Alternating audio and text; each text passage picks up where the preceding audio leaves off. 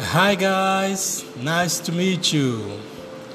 I want to bring you some tips on what we can do in the communication of your church and ministry.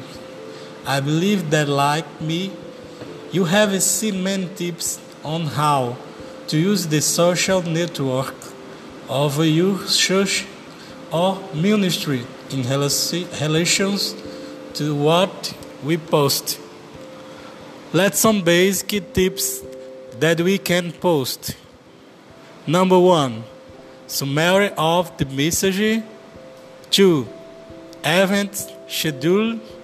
Three, biblical texts. Four, beliefs and values. Five, testimonials.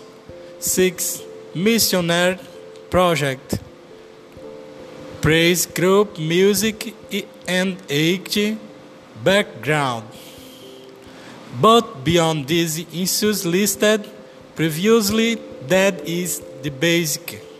We can leave the obvious. Communication must leave the walls of the church to be a missional communication.